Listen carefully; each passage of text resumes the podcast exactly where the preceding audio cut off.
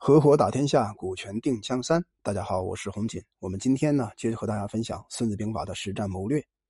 在实战当中啊，有一个非常重要的技巧，不管是商业还是战争当中，特别重要，就是高度的重视商业情报。在《孙子兵法》之中呢，第十三篇讲的就是用剑这件事儿。用剑这个事儿呢，听起来似乎特别敏感，总会让人感觉呢，偷偷摸摸的见不得人的感受。但是啊，古往今来，人们都在用这个方法，生活之中也在用这个方法。用好了的话呢，决策正确，能打胜仗；用不好啊，决策失误就会打败仗。古今中外，莫盖这个如此。所以呢，《孙子兵法》就认为啊，用剑之事，说了四个大字，叫“主必知之”。主的话是老大，强调呢。明军贤将能以上智为鉴者，必成大功。此三兵之要，此兵之要，三军者之所视而动也。是提示我们呢，要注意一点啊。贤明的君主将领，如果能用智慧超群的人为间谍，一定可以取得最大的成功。这是用兵作战之中啊很重要的问题，因为整个军队啊都要依靠间谍提供的情报、决策和行动。正因为如此呢，孙子在。用剑篇之中啊，集中的分析了间谍的重要价值、间谍的分类，还有间谍的任务，以及啊如何使用间谍。那这些方法呢，都特别重要。虽然他讲的间谍呢有很多具体方法，有的时候过时了，但是相对的，他提供了一套动态的间谍思考方法，其中也提示我们呢，在用剑的过程中，信息的对称，还有信息的高度的透明啊，情报战的。重视程度等等啊，对我们今天还是有很大的借鉴的价值。商业当中也需要间谍，包括在生活之中呢也需要间谍。首先，我们看一下重视一线的情报，反对一个主帅的主观想象。孙子呢从战争的实践当中发现呢一条规律：就那些英明的君主啊，还有将领呢，之所以能够采取军事行动取得胜利，胜利结果特别巨大。超过众人的无非是三个关键点，啊，叫做先知也。先是先生的先，知是知道的知，也的话呢，是知乎者也的也，先知也。也就是说，行动之前把敌情、地形很多情况呢了解的一清二楚，而且是抢在对手之前，因而能够做到先下手为强。问题是呢，竞争当中的双方或多方都想做到先知。我们怎样才能够真正抢到这个先机呢？不管古代还是现在啊，很多人主要靠瞎蒙、胡猜、主观想象的方法去先知。其实啊，孙子特别反对这种方法。在《孙子兵法》之中啊，他是这样说的：“先知者，不可取于鬼神，不可象于事，不可验于夺，必取于人知敌之情者也。”其中呢，孙子连续用了三个“不可”。第一个是。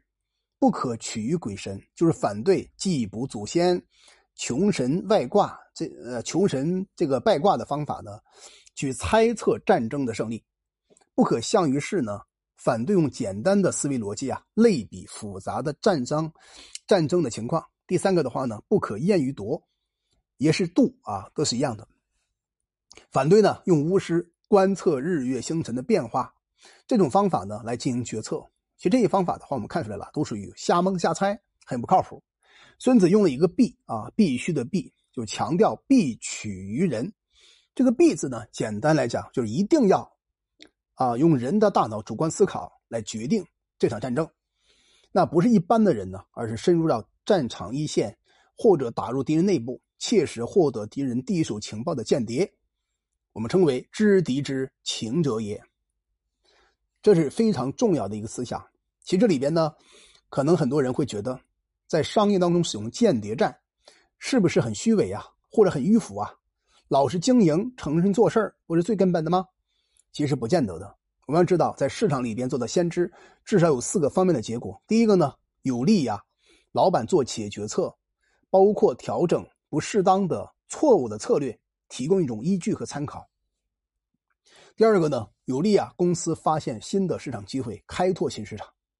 第三呢，有利于我们准确的市场定位，更好的满足顾客的需求，增加公司的竞争力。第四呢，有利于公司啊建立完善的市场营息的信息系统，其实谈到信息系统的话呢，我特别向大家推荐一下，呃，有时间就看一看叫《博弈论》这方面的书籍。如果比较专业的书看不太懂，可以买一本故事性的书去读一读。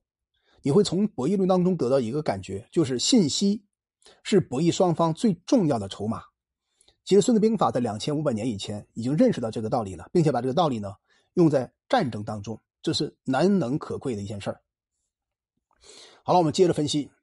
那孙子呢，他认为啊，最聪明的人了解情报，并且呢，确保决策提供了很好的依据。情报战其实来讲，说的很难，做起来也很难。说容易呢，很容易；说不容易的话，也不容易。如果仅仅满足于应付差事，随手抓点信息，真真假假的数据和情报呢，然后交差了事，这种做法其实谁都会。但是呢，我们要知道，一个情报、一个信息到了你面前之后，它有这样这样几个特点呢。第一个呢，真假难辨，要考验这个主帅的判断力；第二个呢，价值不大，随手可得的情报呢，要么过时了，要么呢不不太重要，跟这个决策呢没关系。第三个情报太多太复杂，难以选择，最后呢贻误战机。这都是啊在《孙子兵法·反间篇》当中啊特别重视而且反对的一些一内容。那我提醒大家，如果你准备啊把这个间谍战用在公司之中，应该怎么操作呢？其实要知道一点，运用间谍和情报战呢，这个国军将帅是非常重要的。所以孙子接着告诉我们，对国军对将帅。提了三个“非”字，这个“非”的话呢是非常的“非”，也就是说，非圣智不能用剑，非仁义不能使剑，非微妙不能得剑之时。第一个“非”啊，讲的是国家的将领、军官要非常有智慧，才知道怎么去安排用剑的战法。第二个“非”呢，讲的是国军将领要非常仁慈，才知道如何保护身边的间谍。第三个方面呢，第三个“非”啊。讲的是国军将领要非常敏锐，才知道怎么去辨别情报的情报的真伪，利用情报的价值。那这些如果都懂得之后呢，我们的用剑其实就无往不利。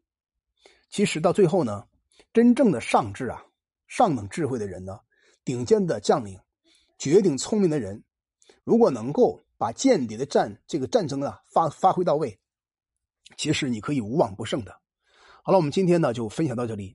今天重点分享的就是如何从《孙子兵法·用剑篇》之中汲取间谍战的核心思想，注重信息战，如何避免信息的不对称性，形成自己决策的不利影响。好了，我们今天呢就分享到这里，希望这个内容对你有所启发。我叫洪锦，我们专注股权合伙制，有关股权问题呢，可以加微信深度沟通探讨。